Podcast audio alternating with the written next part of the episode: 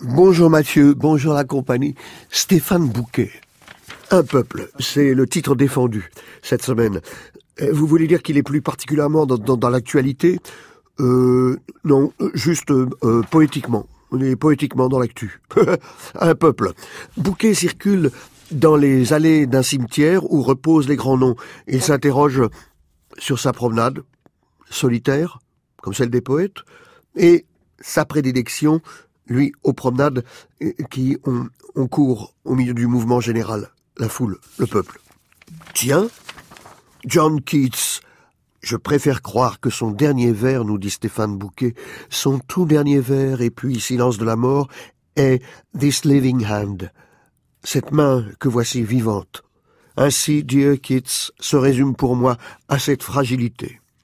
Citation de Keats, pour qui fut longtemps enfermé dans la ville, il est très doux de regarder le beau visage ouvert du ciel, de murmurer une prière en plein sourire de ce firmament bleu. John Keats, la poésie de la terre ne meurt jamais. The poetry of earth is never dead.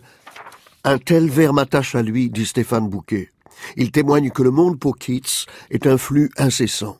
La poésie de la terre ne meurt jamais. Quand de l'ardent soleil tous les oiseaux sont là, et dans les arbres frais se cache une voix court, entre les haies dans l'herbe coupée fraîche, celle de la sauterelle. Elle conduit l'exubérance de l'été. Jamais elle n'a fini de se réjouir. Quand elle est lasse de jouer, elle repose au pied d'une aimable herbe folle. La poésie de la terre jamais ne cesse. Sur sa tombe, John Keats, il a voulu écrire si j'y quelqu'un dont le nom fut écrit sur de l'eau. D'une certaine façon, un être est un jeu passager de la lumière et du courant. Ensuite, il rejoint l'eau anonyme. Ensuite se réalise le cher vœu notre cher vœu commun, to fade away, to dissolve, s'effacer, s'évanouir. Je ne puis voir quelles fleurs sont à mes pieds, ni quel subtil encens hésite sur les branches mais dans l'obscurité infuse, je devine les senteurs que le mois saisonnier distribue. Tiens, Emily Dickinson. Les papillons rêveurs s'animent, les mares en sommeil reprennent la rumeur du chant tranché de l'an passé, une à une, d'un vieux fort sur le soleil défilent les baroniales abeilles en bourdonnant peloton.